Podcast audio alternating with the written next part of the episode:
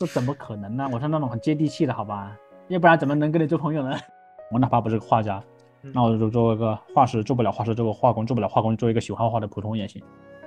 别别说五分钟，我做做了做了一分钟，我就不会停下来。滑流才是最屌的，再说一遍滑流才是最屌的。你问风为什么拖着候鸟飞翔，却又吹得让它慌张？你问雨为什么滋养万物生长，却也湿透他的衣裳？Hello Hello，欢迎收听新一期的一分钟热度，我是伊森。今天邀请了我大学的亲爱的班长过来 陪我聊天。好，那先请我的班长给我们介绍一下他自己。啊，大家好，我很明显看得出来我是那个周一三的班长。其次呢，我这里哪里看得出来？这听声音这么稳重，应该大家能看得出来，以前应该是个班干部吧？嗯，多少也是个班干部。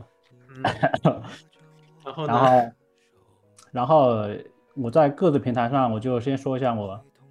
我的各大平台上留下的名字都叫新一啊，一般之前应该打游戏应该关注到我，之前在湖北省都是貂蝉第三啊，你可以搜到我以前游戏名啊，新一啊，笑死，是不是是不是我要把你各大平台账号都放在这里给你打一波广告？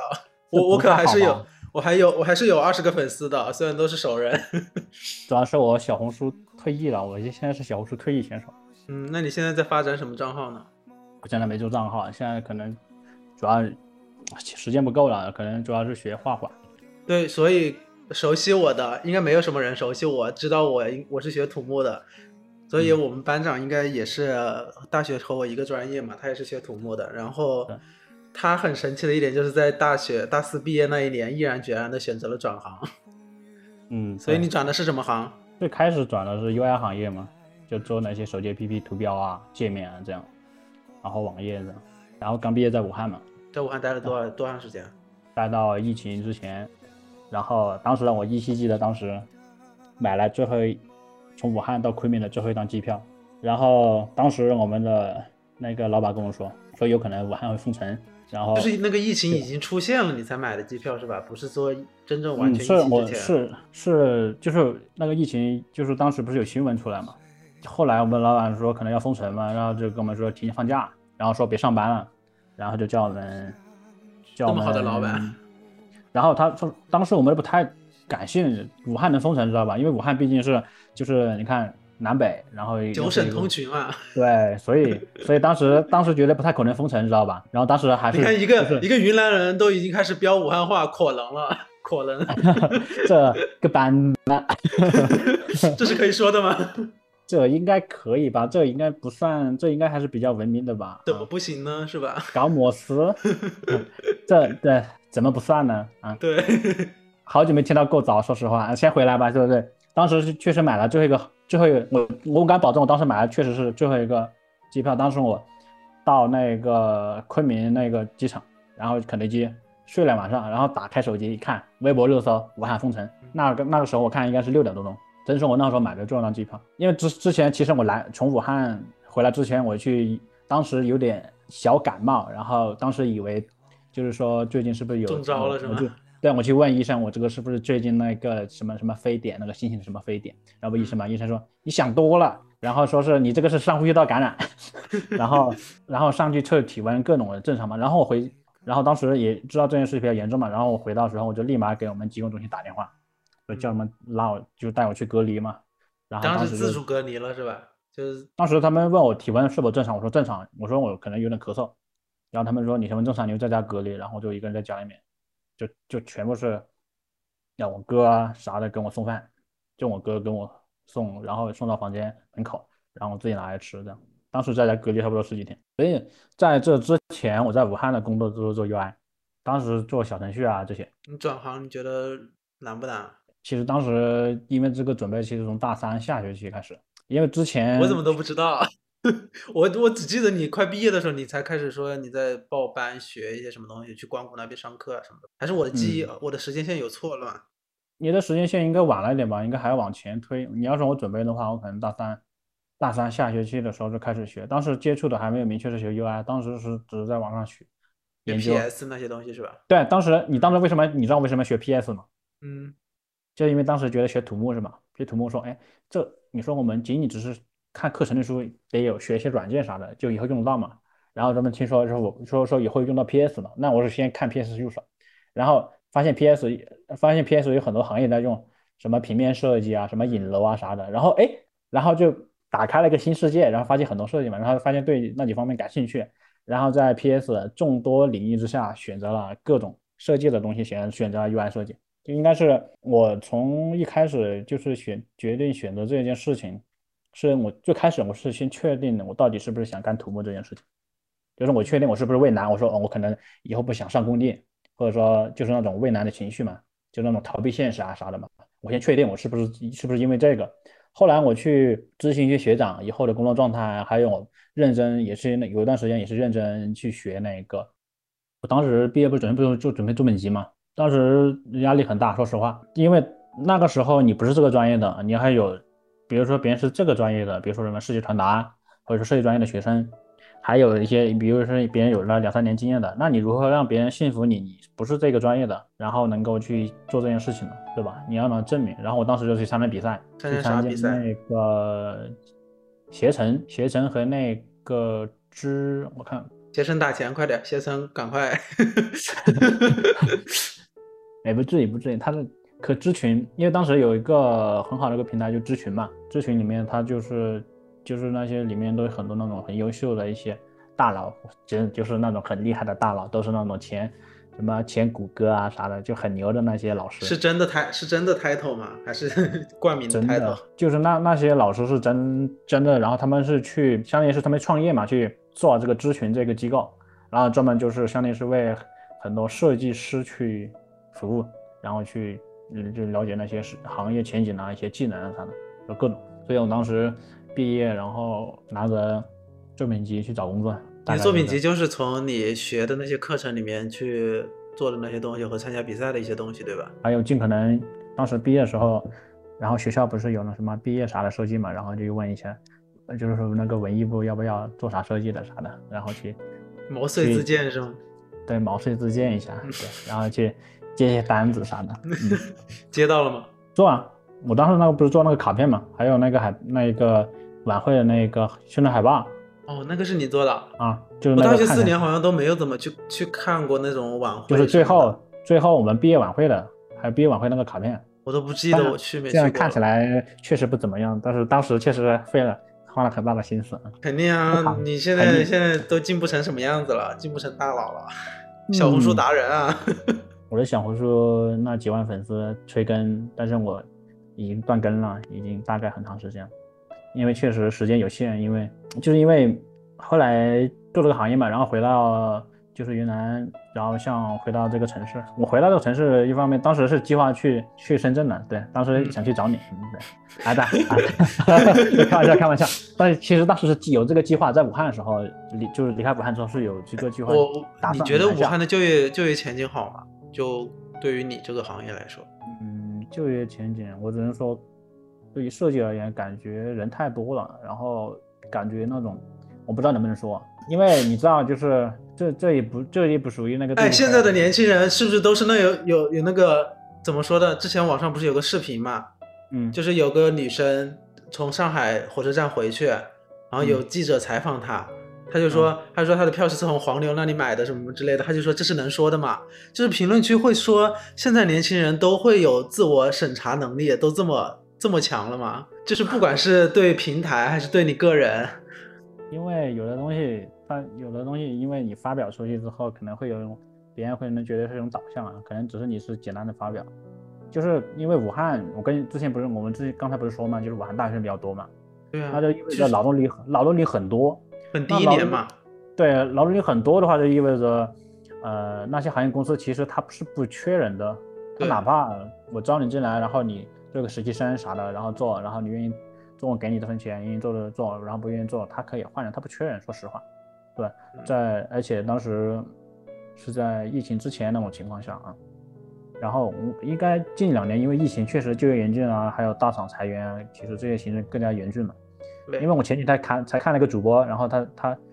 他是在那个浙江吧，然后就突然公司通知他，然后被裁了。对，但是因为是比较客气的方式嘛，因为也没有那个太多的，也是有有了一定赔偿嘛，然后他就基本上在家。为什么呢？关于他说，因为他画画，然后他他他他开抖音，然后发了个视频，相当于立了个 flag，然后每天说直播画画，然后我当时就关注他，我说感兴，我就很感兴趣，我想看一下他，就是你就感觉在那条路上有人跟你一起奔跑，然后我也很好奇，然后就关注了他，然后去看，然后当昨天就听到他在讲这些东西。然后他说他他已经待业，然后准备做笔记嘛。然后他说现在找工作不是很好找，就是不像之前，现在找工作可能要好好准备一下。以前可能一投出去，刚离职，然后投估计嗯、大概一天你可能就会就有机会了。现在就是有点困难。现在公司都都都缩减了嘛，你剩下那些厂大厂还在裁员，就业岗就本来就缩小了，嗯，所以机会就会越来越少。那你回云南之后干了些啥呢？我回云南现在做的可能平面设计啊，然后做的比较多了，还有什么数字营销，做那些落地页，然后就网上的一些宣传的界面啊，然后还有一些平面的美程，就就然后公司里面的所有的美程的东西，嗯，然后都我来做，就是平面设计啊，什么折页啊，什么页面单页啊，各种对很多，然后相当于是又跨了一个又虽然设计相通了嘛，像但是它又跨了一个界嘛，从嗯我从那个荧屏上的设计，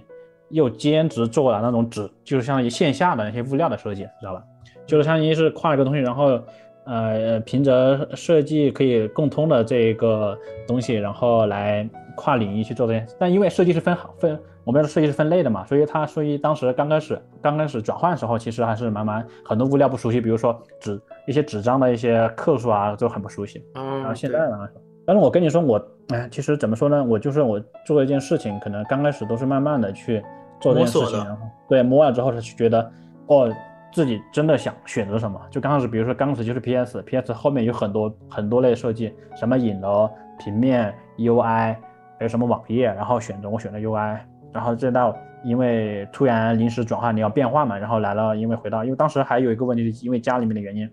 所以当时就是当时不是就要去深圳嘛，一个是疫情，一个是家里面原因，所以当时没选择出去嘛，这就是自己的就在这个地方，然后找了一份工作，然后大概是这样，然后先当时想着是想扩展自己的技能嘛，因为毕竟确实这里的生活节奏会稍微慢一些，嗯然后所以因为当时自己有蛮有压力的，因为怎么说？因为确实你因为节奏意味着慢，就是有点像那种温水煮青蛙嘛。就因为我当时想象的是必须以一线城市的就是那些设计的设计师他们同龄增长的速度来考量自己，所以当时一直考自己还缺什么。后来我又去接触插画，然后再后来到画画，就是从插画到画画完全是两个概念。就是因为当时为什么学？因为我学了画画，学学了插画，学了一半，我当时我想为什么？我图什么？我就是想，当时刚开始想着可能想多一个能力，然后去做赚更多的钱，或者说扩展自己能力，然后去接单子啥的。后来慢慢的想，好像这不是我想要的，因为它背后的目的太过于太功利性了。对，太功利了。然后我就感觉啊，好像这好像不是我想要的东西。嗯再后来我在想，我一直以来，包含为什么选择 UI，还有为什么想选择这些东西，其实为什为什么从土木到这个行业，因为我脑子里面就特别想创造某些东西嘛。然后我你很你想你有很多想法，你想把这些想法给表现出来，对我想表达，用视觉的用视觉的形式。对我先表达表达自己的情绪，或者说看见一些东西，我可以把它用视觉语言表达出来，而视觉表达出来是最快的方式，那更更直观嘛对，更更直观也不是最快的，就是更直观。然后你看我，你看我，比如说我跟别人说话，我都是那种感觉说话表达欲比较强的人，应该是通过就是比如说想学插画，然后感觉他这件事情，他就是他他比较功利，然后他背后的一些依附的一些东西太多了，知道吧？然后就感觉很没有意思，然后就觉得他，我之前就是我之前跟跟你说过嘛，就是我选择我选择画画这件事情，它它是一个就是很单纯很直接的，它就是热爱，知道吧？就是我我可能做这件事情，我哪怕从我不是一个不是我哪怕比如说我有一个想做画家的梦想，我哪怕不是个画家，那我就做一个画师，做不了画师做个画工，做不了画工做一个喜欢画画的普通人也行。就是我我做这件事情，哪怕最后没有那种很厉害，就是很就是别人说什么有很厉害的身份，我也愿意去接受，因为热爱这件事情，做一个很平凡的人，我也愿意接受。你对自己的认知还是比较清晰的，是吧？就是你知道，我觉得你一直都是这个样子，不包括你在大学，你会主动去竞选班长，然后后面你去参加一些创业创业的一些项目嘛，然后再去自主，对自主去选择换换这个行业，换赛道，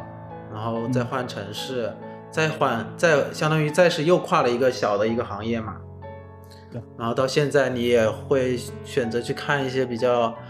呃小众的一些东西，你觉得会有趣？我觉得就人都是一个还蛮动态变化的一个过程。嗯有我看的那些也也不也不完全小众，因为慢慢的也很多人也在学习也来看。说实懂，话我，懂，我懂。它本身就是很我们中华传统文化遗留下来最宝贵的东西。说实话，后来挖掘了，就是因为以前大学看很多书，那些都偏于现代的一些现代的一些写写出来的嘛，现代一些，但是我还后来发现那些所有的一些源头都在里面，所以我当时就看，我就把我原来从那些看书、买书、感兴趣的看的书，直接我说那我就直接奔源头去看嘛，我直接去看挑最经典的，对，看最经典、最原始、最精华的东西，因为它都在那些书里面。我们不过是因为在这个时代依附这个时代，很多人写出来很多很好的书，那，作家他分享出来嘛。但是我就想更偏向于后来就明确了，其实那我想看的一些东西，从我们就是中华民族遗留下来的东西，其实里面都有。嗯你是什么样一个契机接触到嗯，就是那些书的？就是因为觉醒年代，哦，嗯，就就把你拉回到一个就是像像像历史源头去回溯的一个一个想法，对吧？我们今天不是约着九点多钟去聊嘛，啊，然后 然后你当时不是呃中途有事嘛啊，就说晚一点，没想到晚到十点多钟，这一打开摄像头，呃，不看不得了，一看这个人洗了个澡，吹了个头发，还上了发泥，是吧？就就为了这个看不到画面的一个声音节目，节 目就是说，经纪人他告诉我上节目之前说这个主播有点厉害，叫我要梳洗打扮一番才能上节目。就是说，这我感觉的话，听经纪人的话应该是没问题的。万一邋里邋遢被对面主播说我不认真对待态度，我觉得这不好。有偶像包袱了。哎，我都我我啊都在怀疑，怀疑啊当时你家是不是真的来人，还是你是找个借口去去沐浴更衣？真的来人了，我知道，我知道，我开玩笑。来来来来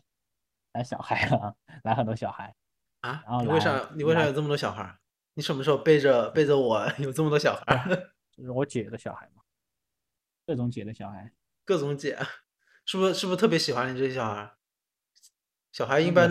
你有没有和他们一起唱《和孤勇者》？比比较喜欢和我玩，他们不是吧？有我我姐的那个才才十个月，另外的也才三四岁。他是不是在孤勇者，哎，你你你别说，我都忘了。我要是唱孤勇者，他们能不能接啊？你别说，我都忘了。你说我唱孤勇者，他们能不能接啊？你会唱吗？哎，你这 别问这个问题好不好啊？这 这他是我偶像，陈奕迅是我偶像，我怎么能不会唱呢？你的偶像不是蔡徐坤吗？别瞎说啊！等会儿你这不好吧？等会儿你的评论下面都是说啊，敢骂我家坤坤，蔡徐坤现在蔡徐坤现在还有还火吗？我怎么觉得近几年都没见过他了？不要随便提他的梗，好不好？别人上跑男的好不好？前几天和那个金靖上热搜了，好不好？就就是这一期的吧，我记得就这一期的上热搜了。你你还有在看跑男吗？没有啦，不好看。我已经我从大学开始，大三的时候就开始没看过跑男，好像大二还是大三。们我们我们这个话题刚开始跑的跑的是啊，说实话还是蛮远的。你刚刚说那个努力的嗯事，就是我不是有嗯关注那个星座嘛，虽然也是有一点玄学的一些东西啊，我我不我不确认它是否可行。就是他嗯每次都有在说说，虽然说可能这周你是什么星座，可能你也有什么运气，但是这些运气都必须是要靠你的努力才获得的。如果你不努力，你有再好的运气，你抓不住它，你也没有没有办法。所以我觉得还蛮有用的。特别是有一点是什么，我不是上次回去呃回武汉就是就是要考一个试嘛，那考试的时候，我当时在回去的，你笑什么？我回去我回去的高铁上我就有，我回去是那一天是周一，然后我嗯。考试刚好是那一周的周六周日，就是周一的时候那个博主就有在更新说这一周那个很多星座的一些运势，他就说说这一周可能运气还比较好，就是我可能会考试，而且他刚好说到考试，我想哎那我这一周运气这么好，但是他还是说了要、要努力嘛，我我。准备那一次考试也还蛮蛮认真的，所以我觉得那一次考试就考了两门，我我不知道我通没通过，但是我考的时候我觉得还 OK，都是好像我还能写下去，就是写的会比较顺畅，不会像那种你考试的时候你就觉得你还没那场考试还没结束你就知道这这个考试不会过，就这次考试了之后我还觉得我我有信心能够过，对，跟这个确实有关系。但是我只能跟你说，从我了解的所学的中华传统，滑流才是最屌的，在手边滑流才是最屌的。嗯、对，确实你从我从那个，因为你看，比如说我们中国传统传下来，就是我们叫的那个就是天干地支嘛，比如说今年叫壬寅年嘛，对吧？壬寅年就是水，水木年嘛，相当于今年是水木年。然后水木年它整个就是这个就是它的能量磁场的对那个每个人的影响是不一样的，因为每个人出生的时间时时空不一样。所以你可以现在帮我分析一下我吗？现在有这个能力吗把有，我有这个能力，可以看一下你的，我可以通过这，就是你可以拿一个东西给我看，然后我可以推出这个人的性格，大概大概的一些喜欢的东西，大概一些想做的一些事情，我都可以看出来。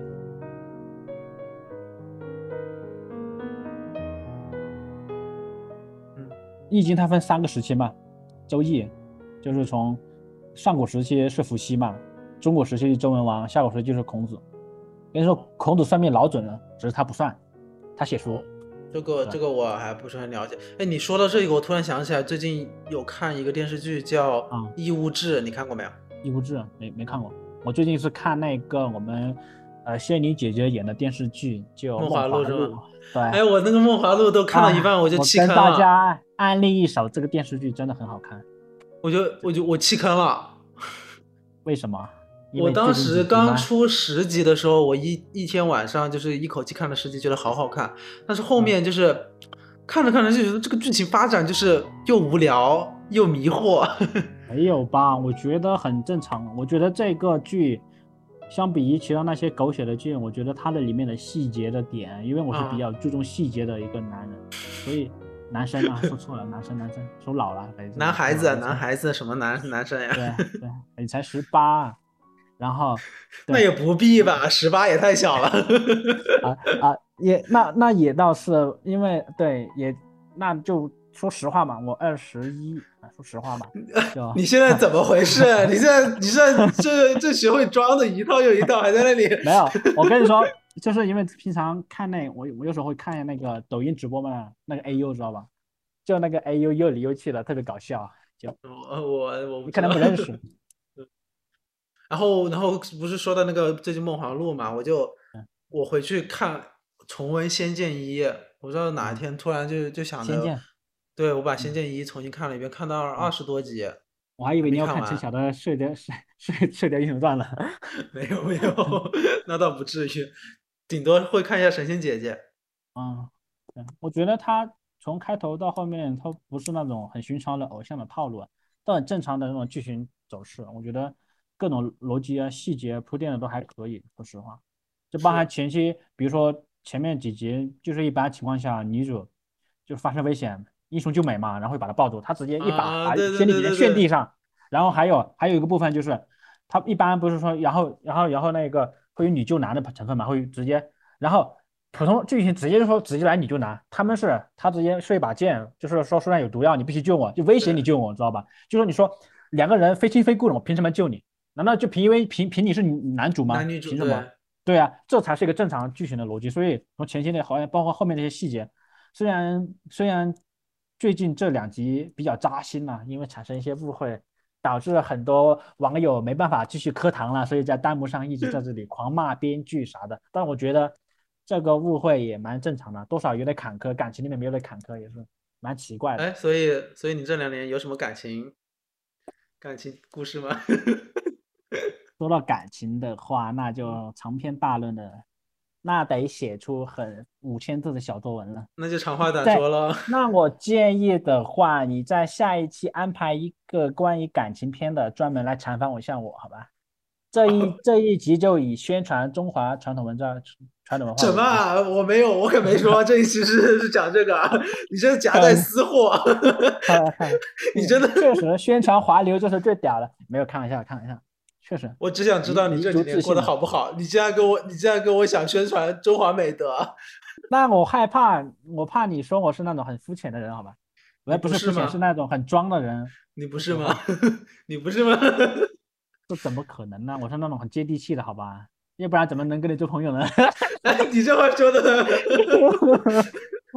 互相嘲讽是吧？互相伤害。咱就是说这在这扎刀这一块，这就没输过。对，咱们三年有没有什么大的联系？你看咱们这感情是吧？就这么大，跟你感情很大吗？我要跟你的感情大，我都不上你节目，我就是占你的人情。我多大的咖呀！我多大的咖，上你节目是经纪人都还给你做头发呢。啊？这不好啊！经纪人，经纪人没在，经纪人下班了。经纪人不会就坐在后面沙发上吧？不，太监控着说，啊今天这些话能说，哪些话不能说？这他他可能跟我说怕我塌房啊。你的房有多大？我的房我我主要是我整的很高啊，我我最近的房我对外宣传对外宣传的话，我怕我的女粉丝塌房啊，主要是 有男粉吗？男粉男粉是极少数的，男粉十十个里面就有两个吧，就单纯凭看的是纯靠纯看我的知识，想跟我学习技术啥的不是颜值吗？啊，颜值一般不都是女粉吗？你这很奇怪呀，男的喜欢我看我颜值图什么？不会都是图你图你不洗澡啊？啊？是图你老啊？还能图你啥？哎，我刚刚其实还有一个问题啊，那你那你有你怕死吗？嗯，我现在你说怕死，嗯，我怕疼，只要死不痛苦还行吧。说实话，主要是怕死的那时候比较痛苦。我不知道你有没有，就是你工作之后有没有一段一个时间啊？我当时工作后面有有有一个时期就是很焦虑，抑郁吧？你不会？我不知道我我算不算抑郁。我其实我其实不是看到很多人就说他自己有抑郁情绪或者什么，我其实一直不知道他的一个具体表现，或者是需你的情绪达到一个某种程度，嗯，会会评判为抑郁啊。就我当时有段时间就很焦虑，可能是工作上的或者是生活上带来的，然后我的身体会有反应，就是我觉得我呼吸不过来，然后我当时会，我当时以为是我的我我的肺可能有问题，然后就还跑去医院拍片，然后医生就说没事，可能是你最近压力比较大。果然去完医院之后，就整个人就那些症状就消失了。嗯然后呃，到后面又过了快几个月的时候，就是其实你那个本质的那个问题其实没有被解决的，所以你那个情绪是不断会出现，然后你的身体又开始有反应，就是你另外一个地方又开始疼，然后我就啊又去医院去约胃镜，然后又做了个胃镜，然后别人也只是说是浅是胃炎而已，就也没有什么事情。然后那段时间我就会觉得总怕自己是身上得了什么，就所就得了什么什什么东西，就很怕死。我就想着我年纪轻轻的，我好像什么也没有干，然后就就可能我就开始规划着我是不是好像只剩下多长时间多长时间了，然后就就总是会有这种想法出现。然后这个想法就是总会在我身体上就是产生莫名的疼痛的时候，我会有这种想法，就我就会考虑到死亡的问题。那那个时候你想最想做什么事情呢？比如说，如果说你觉得就那个时候你你有没有最想做的一些事情？呃，我可能就是会把以前心里想做的一些事情，可能就差那么一步，那一步就是你勇敢迈出去的那一步，去把它去做出来。就哦，我可能就去辞职，然后就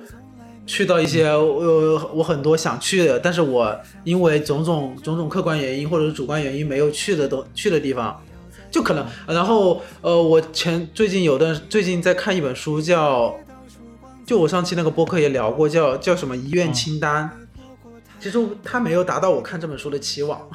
我看这本书是因为这个名字，他说他的遗愿清单，我我可能就是、我我以为我看这本书是会看到一些我怎么去跟死亡和解，我怎么去好好去告别，的这样一个心路历程或者是一些故事，没想到是去做临临终关怀。虽然这个事情也很好，但是没有达到我当初看这本书的一个期待。这样说可，能期望期望值过高吧。嗯，不是说我应该不是说过高，是我我的期望是是是这个东西，但是他给我的是另外一个东西。那其实也蛮正常，因为很多书确实，因为有的你你你读时间长了，确实会有的书你如果说你比较有目的性的去读，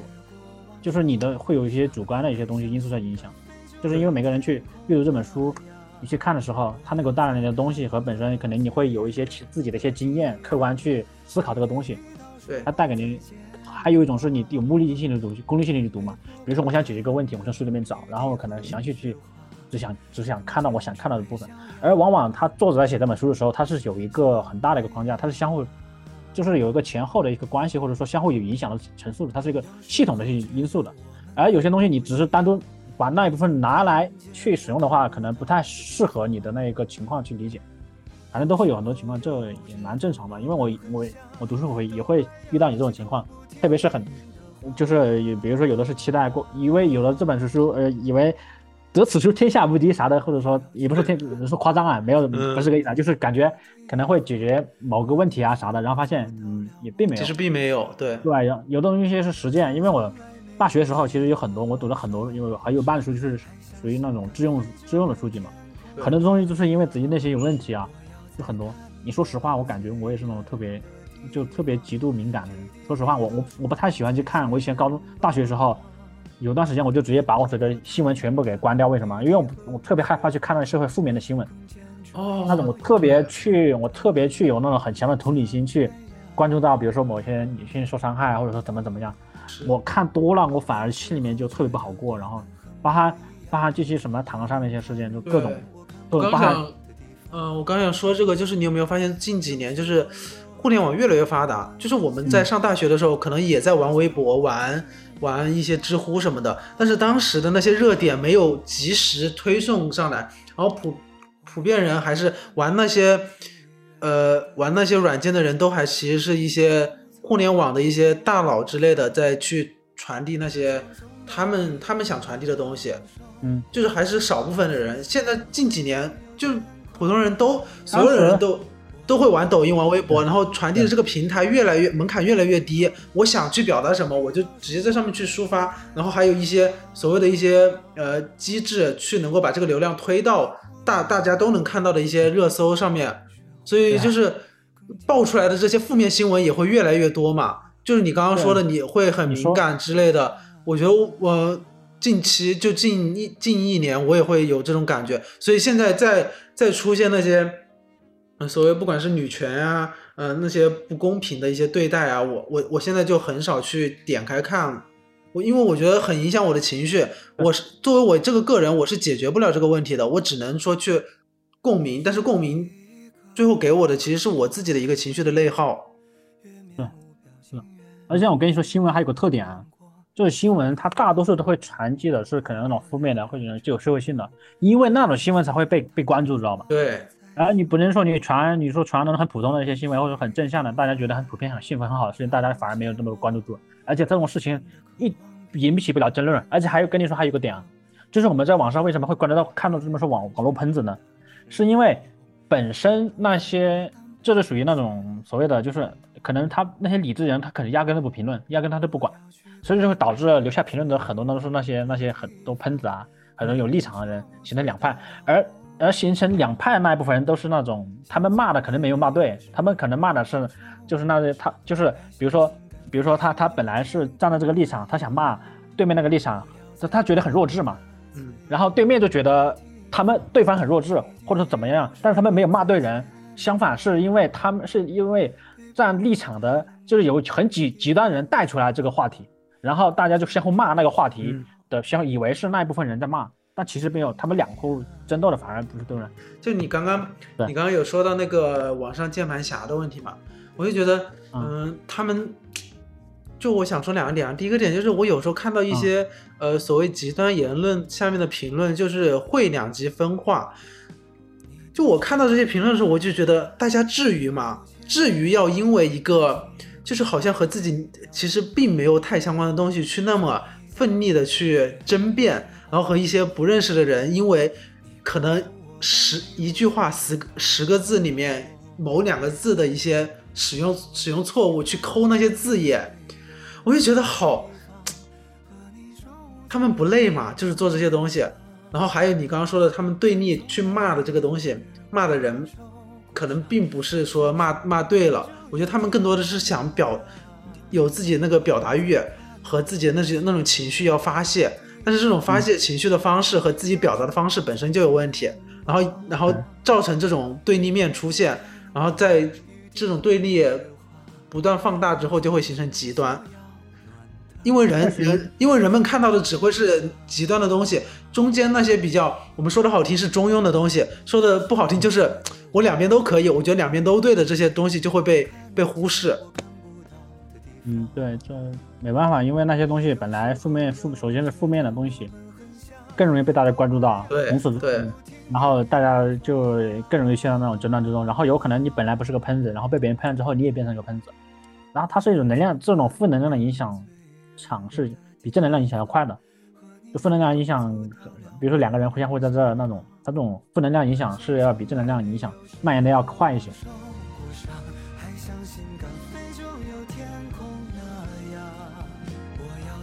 我还蛮想，我还蛮想问一个问题，就是你不是大学毕业之后，你现在专业方向选的越来越垂直嘛？然后你看的，你你想选择的那个书籍，就是去更多关注一些中国传统一些。一些一些一些类型嘛，嗯，你你有没有想过一个问题，就是你会不会就是做垂直了之后，你的接受程度会变小，就是你会看到的看到看到的东西会会，如果有一些比较新的，就是你大学会比较感兴趣的那些类型的书籍，你现在还会去看吗？或者是新出了一些各种领域的东西，你会有兴趣去了解吗？就会会去看啊，我为什么这他我垂直。去选择这个东西，比我就说，我垂直在在于是让我垂直的去想，因为工作嘛，我现在工作对我而言，它就是一个谋生手段，就是拿能力换薪水嘛。是。然后画画就是因为热爱，如果说有机会把它变成专业，我是渴望的。然后至于另外另外来看，它纯粹是兴趣嘛，因为我本身就有那种阅读习惯，大学花就是花很多钱，一两千块钱买书，那就是那当时那一年就是基本上都买书。所以，我因为我后来我每天我要是不摄入一些新的知识进去的话，我就很很很有那种焦虑，很焦虑，知道吧？嗯，就他是形成一种习惯之后，你就比如说我如果一个星期，我如果说一个一星期都不去摄入一些新的知识，就对我来说很焦虑。那你这种焦虑现在还存在吗？嗯，因为我现在每每天都会摄摄入一些新的知识，所以就不太会焦虑，而且每天都有自己想。笃定要做的事情，很专注想要做的。事那如果假如说你今天这一天你就啥事也没有干，就是你没有看新的书，你的书你没有画画，你会焦虑吗？今天？如果说我那天只是在睡觉，我会焦虑。如果说那天我把我的时间，比如说我是陪伴家人啦，就不会陪伴家人，因为是你去去花时间嘛，然后去或者说出去玩怎么样的就不会。如果说我每天浑浑噩噩的就这样躺着睡着或者打游戏。就很明显会有那种直接会上来那种焦虑情绪，直接很明显的上来。你觉得你在大学的时候的焦虑和和如今的焦虑有很大的变化吗？有，大学的焦虑可能当时还考虑是就业的问题，现在的焦虑可能因为现在更多是专注在画画，然后反而焦虑也没有那么多了。因为你有一个很，因为之前如果说我学的是插画的话，可能还会有焦虑，因为想着能不能赚钱或者怎么样嘛。那现在我想，哪怕我最后是一个普通的一个喜欢画画的画画的一个人也行。我发现我大学什么专业知识都没有学，就是我大学一直就每天上课就玩手机啊之类的，就学专业知识都没有学，反而是我到现在工作了才开始了解一些这些专业知识。我觉得这应该是所有专业都是这样的。我觉得，因为大学它更多的是，当然你也不能忽视，因为你想一下，一个学计算机的，他跟你直接干那个工作和你学完这个的干的工作，哪个学的更快一些？他他当然是有影响，只是说他那个影响不是很直接，你觉得可能不是那么明显，可能要来真正的实战了，哎，发现他是跟那个课本上有区别的。你要说你要说没影响，这是肯定肯定是对你是有帮助的嘛，因为计算机的他一看完全看不懂，所以这肯定对你是有帮助，只是说是他相对而言因为实战了，所以情况不一样了。对，然后其次之外，我觉得读大学最重要就是找到自己想做的，为什么就是可能想做的一些事情，就是自己的。一些喜欢的东西啊，兴兴趣爱好啊各种，我觉得这这才最重要的，就是你要找到自己人生的价值意义在哪，就是你不仅仅只是说这会不会太早了？你觉得你现在找到你人生的意义价值意义了吗？我觉得每个人的阶段没有早或早晚之说，可能每个人每个人不一样嘛。我我觉得有的人他晚，可能晚晚那个晚刚刚好；有的人早，可能因为家庭情况，他可能要刚好很早的切入这个阶段，我也觉得没问题。我觉得每个人每个人的每个人选择都没有对错，只是说在那个时机可能就是合适而言，啊，可能比较对合适对对对。对，我前我嗯，你说吧。我前我前两天好像在哪看了一啊句话，他就说，他说你人你你在去找你人生意义的过程，这可能就是人生的意义，嗯，对，有可能就就是是做无效的。这这这个话说了跟没说一样，但是你又觉得它有有有一定道理。这就是哲学嘛，说白了这就是哲学嘛。这些就是说完计划跟没说没什么区别，也没差了。就可能做，可能做这件事情的过程的意义，可能对你来说会更重要一些。对，但如果说结果给人带来快乐，也很也也还可以。但是我跟你说嘛，就是说成败其实不是我们太能决定的。这可能，比如说两个人都做一件事，他能得第一，但你也很努力了，但是你也不能，你又可能得不到第一。但是我们都有个心态，就是说不要太计较这个成败。嗯所以为什么要？但是如果你没有一个好的正反馈给到你的话，不管是你在过程中享受的那种正反馈，还是你你想要的那种结果的正反馈，我觉得你至少要有要有一个正反馈给到你，你才会觉得你是开心的，不然不然这个这个过程和结果都是会让你痛苦的。正反馈，正反馈，失败也可以带来正反馈。不可以，我我不我不能接受失败给我带来正反馈，就像哎，比如就像我有时候很需要别人别人的夸奖一样，我觉得虽然虽然可能就是一简单的一句话，但是会给你很多的自信。我觉得这种东西就很，那比如说别人参加个比赛，嗯一等奖，那参加了十几个人，所有人都花了很大的努力，花了很大时间精力去做这件事情，最后得出来的一呢，就那一个，可能就因为给你几分的差，那我们就因为因为我没有拿第一就这个东西，我觉得这个正反馈中间的过程也好，你是否拼尽全力，还有是否对自己问心无愧，这才是最重要的。所以我们叫虽败犹荣嘛，不以成败论英雄嘛。因为这个东西的话，它不是，因为你过分的，因为我们很多问题并不是在于就是说享受这款，反正更多是在于怎么面对这个失败，其实这比较困难。很多人都因为成功很容易面对嘛，大家都知道怎么面对成功，但是很多人没办法面对失败。我觉得这是最困难的，而往往这很多人因为这个失败影响了他下一步阶段的一些心态。那这个过程就需要一个很平和的心态，不要太在乎这个东西。那如果说这个阶段的失败，它不等于下个阶段你会一直失败啊。人的人的那个发展都是螺旋式的嘛，都是嗯，螺旋式。上升嘛，那个什么 什么哲学里面的。马克思说的嘛，马克思哲我现在想起来，还也是我考研的时候看那个徐涛的那个课嘛，特别搞笑。对啊，对啊，所以我所以我那你，嗯那你现在会有年龄焦虑吗？年龄焦虑，你多大来着？我我我都忘了。我我去年本命年，今哦，那你是本九七年嘛？你比我大一岁。呃比你大一岁，你还小啊，你还小小个屁啊，就一岁，小五岁我才现在想。嗯，你要说你要隔两年前问我，我可能会有。嗯，他两年前我也才二十二，但是现在大哎我了，我发现还蛮神奇的，我也是前两年，就可能就是去年，我还会有年龄焦虑，我今年的年龄焦虑都会小很多。是不是就是越是在年轻的时候，就是你反而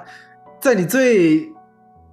嗯青春年华的时候，反而会有年龄焦虑这种事。反而你再年长几年，你看一些事情，就是看不能说看透了吧，就是更加认清一点的时候，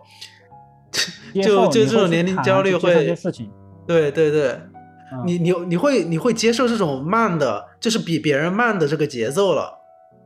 就是可能同龄人，因为你为什么会有年龄焦虑？你就看到你的同龄人会，我觉得是比较，我觉得是因为比较，还有嗯。一个是比较，一个是觉得有一定的事情，但是我们很多东西它这不是有一定的结果的对，还有那些就是所谓的那种一定，就是因为期待嘛，期待过高嘛，但是嗯我们要接受的是很多东西它这不是一定的。你说你对一个人好，他一定会反馈你，他不是，如果你你非要觉得我对他好，他一定会回馈给你的话，你就一定会烦恼。我是的，我是的，快对我好一点。好的，给你，咱就是说给你比个心，咱就是来回一个心。你就哎哎，那我有一个小问题啊，但你觉得你每天都在摄入新的知识，你以前的那些知识你有沉淀下来吗？就是有转化成你自己的东西被吸收吗？你不断的一直在吸吸吸吸吸新的东西，有啊，原原先我把我大学的知识，还有近期，就是因为在大学和进社会工作不一样嘛，然后比如说像拖延症，就是比如说解决的方式，然后比如说现在不拖延了吗？我现在很很很少，比如说你看我现在时间，我学习时间大概每天上班八点半上班，中间十二点十二点下班的时候就我大概要花一个一个半小时学习，然后我们是两点上班嘛，你这样不会然后到家吃觉得压力太大了吗？为什么要把我我自己的时间都挤得这么紧密啊？因为我觉得时间来不及，因为我没有，因为我回家我很难有时间去，我回家得练了，我不能再听了，就是画画嘛，哦是画画。哦哦然后我回家我回家到我回家到家的时候吃饭嘛，我基本上吃完饭就说最好能七点钟开始，七点钟大概中间我会会我看有时候我会先，要么我就先锻炼，先锻炼洗个澡，然后再来弄，或者说弄完之后再洗澡，就是锻炼然后再洗澡。中间因为中间要加就是抓锻炼的时间，还有一些就是一样持续去做嘛，就是会每天打卡，然后做这些东西都会有，就是要顺应人，就是那个拖延症，说实话你要顺应人性嘛，你不能跟他逆着来，你得说但是是你你这样一直给自己制定这种嗯所谓的时间点，我要干什么，我要干什么，你不会觉得如果哪一天你突然因为别的一些事情去打破了这个平衡之后，你不会觉得很比起你坚持下来那样很难受吗？或者是在你本来坚持的过程中，我觉得在常人看来都是一件很痛苦的呀，因为我觉得人都是会有惰性的。呃，我就先回答第一个问题啊，就是关于打破的点，我遇到很多次，但是我都是因为每一次叫复盘嘛，都会根据这个复盘去调整，相应的会有较大的计划，这就是我之前啊阅读的效果啦，对，学习的效果啦，这就就是给你故事竖两个大拇指，对，然后去调整，然后很快的适应这个节奏嘛。你不可能说你想立个计划，计划就是被打破了呀，这很正常。你不能说因为计划被打破的，然后会嗯哎赶紧呀，这不是我之前聊过的一期节目吗？啊，我要给打个广告，那肯定跟那是跟你学的吧？那可能是听了你节目说出来了吧？啊，对 谢谢你哦。对。然后关于第二个点，因为你像你说这个点啊，可能我身边的朋友都跟我说过，他说你这样压力不大吗？对，你这样是不是很累，怎么样的？包含因为我姑妈他们上来就上来一个月嘛，上来一个月，然后因为我我姐去旁边学习，然后离得比较近，所以来这住，然后每天看见我，哇，你不休息的吗？嗯，他都是劝我别别看了，就出去怎么你总是熬夜，你一般熬到几点睡觉？我我看我我是从上个星期调整计划的，上个星期因为计划被打破了，我调整上个星期基本上是会干到十一点半到十二点。哦哦，我还以为之前的话，之前的话都会在十一点之前就结束，然后就躺床上去。因为这两个星期因为一些突发的原因，我得改变计划，所以得把时间延长。然后训练的那个计划，然后又去外网淘了一个非常精简的视频跟练，然后就非常的节俭，然后就效率 up up。你应该看过那个有没有看过那个微习惯？就每天做一个俯卧撑，没有，然后那个微习惯那个里面就是那个，就是每个人心里面他都有一个我现在李志雄，我现在其实有一个有一个心态的变化，我以前可能也是像你这种比较所谓打引号的自律啊，就是我会也会给自己自己制定什么呃运动计划，我的学习计划，然后排计划排排排，但是每一次我在计划被打乱了之后，我觉得我的心态是很糟的高的，我可能做不到像你这样心态会会比较好啊。我后面就有一个什么方式去调整我自己呢？就是呃我该该列的计划我会列。然后该做的东西我会去做，但是我中间如果打破了，我就会欣然接受。我假如说我之前计划我今天跑半个小时，但是我今天这个时间好像已经来不及了，我还是会去跑，但是我把时间调成十分钟。我今天跑了，我跑的那十分钟也是跑步，我就会成就感满满。对对对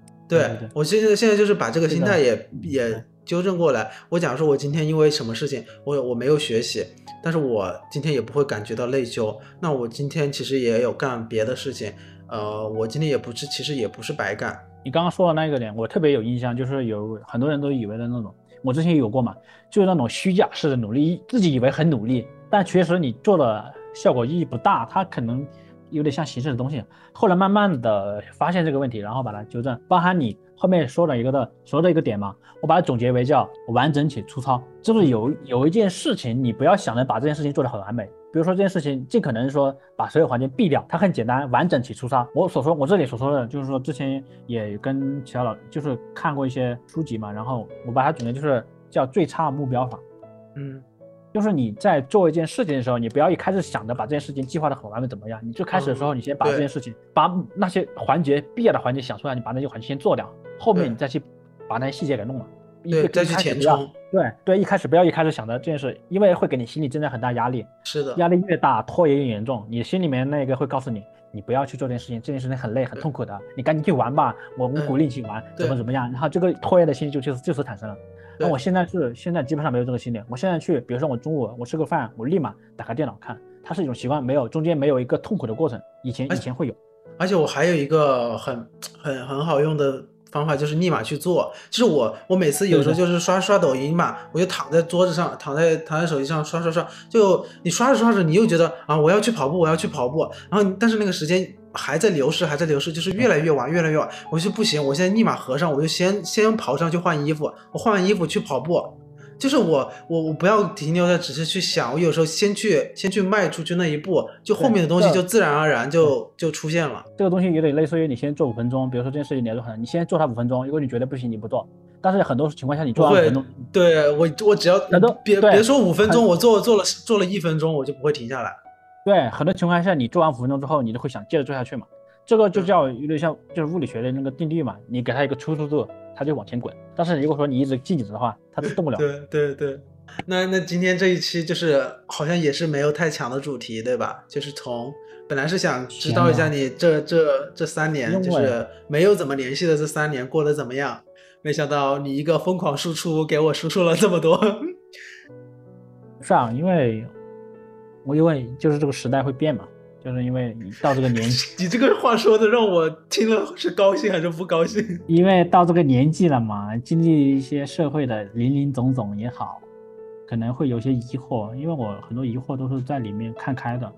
那我想有没有可能？我觉得每个人都会都会有自己就是解解决疑惑的方式吧。我觉得我可能现在还没找到，就是我能我能理解，我能理解。对，所以我我也是在一个不断尝试的一个过程，不管是从从什么什么心理学呀，什么哎各种奇奇怪怪的，我觉得总有一种方法能够治愈你。我觉得只要找到自己最合适的一个方法，就就就 OK 了，对吧？因为我们两个还有一个东西，就是因为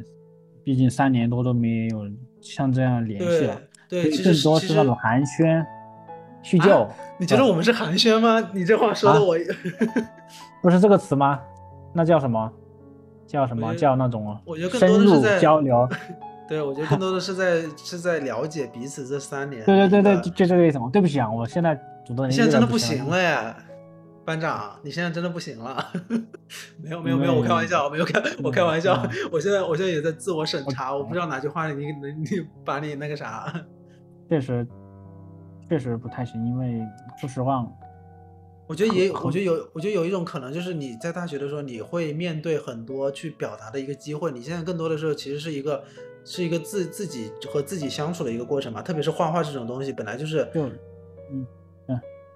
是的，是的，你你就是我刚刚想说，就是我是就是我刚刚想说，就是你表达这个意思，就是我说实话，我跟别人聊天这么久，除了和女朋友，其他人我不会像。很少啊，已经我很少会，而且别人叫我出去玩，我很少，基本上回家就是一个人自闭的在这画画，像一个自闭儿童一样。我觉得，我觉得至少你会有一个，就是有一个亲密亲密关系，去让你可以去说一些你的想法之类的。如果对方能够能够包，就是接受一些，呃，你们会有一些共同的交集，我觉得这就很很棒。我我一直都觉得亲密关系，不管是亲密关系是是恋人、友情，或者是其他的情感，都需要有一个呃呃愿意去说和愿意。去听的一个过程，我觉得这这这都这这种关系其实蛮难得的，愿意去了解对方吧，对吧？带着一颗真诚一点的心，就像我现在对你一样。看到我的笔芯了吗？到时候到时候我就把这个画面给截图下来，做做这一期。不好吧？开玩笑，截你的就行。我多少有点。你你这么帅，出名。哦哦，原来是这样。人怕出名，猪怕壮啊！我我现在主要是已经胖了。你这你这还胖？那你以前得多瘦？但是我跟你说，我今年我确实特别容易胖，因为运势。你够了，你够了。那你说的吗？那找机会，那你找机会帮我看看我的运势，好吧？如果好的话就告诉我，如果不好的话，哎，算了，我还是不问了。这种东西，你要相信一个命理师的话术、语言话术、高情商表达，你要相信，不可能让你不舒服的。我不信，我我想一下，你大概未来会有一个小坎，但是注意一下，应该没问题。你别跟我在这里乱扯，你他妈 说点说点让我开心的话，行不行？开玩笑，开玩笑啊！感谢感谢这一期这一期新一接受接受我的寒暄啊！怎么只能是寒暄啊？这是你说的呀，我可记仇了。你说的寒暄，明明是深入交流，好吧？好，谢谢谢谢你这一期和我一起深入交流，好吧？那下一期下一期是不是要谈论一下你的啊那个是吧？那确实，我们下一期可能会更多偏向于情感话题，因为这一期确实因为我和这个优秀的周医生主播对接上，稍微会有一些信息偏差，有一些生疏是吗？不是生疏，因为中间很长时间没有去，就是没有那种知道你在想什么，知道你要什么的那一个点，因为更多是更多是互相在表达、互相试探的一个过程，对，互相在试探一下。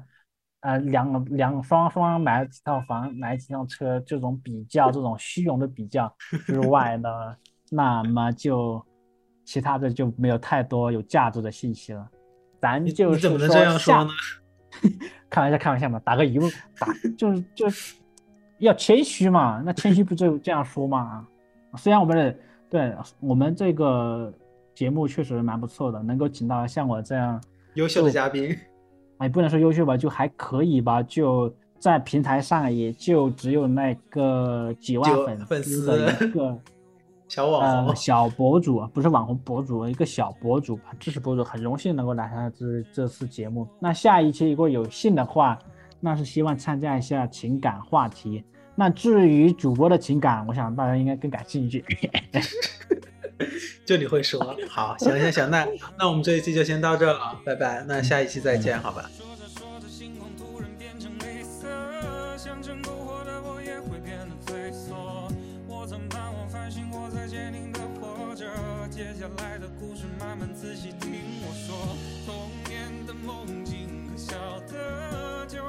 世界。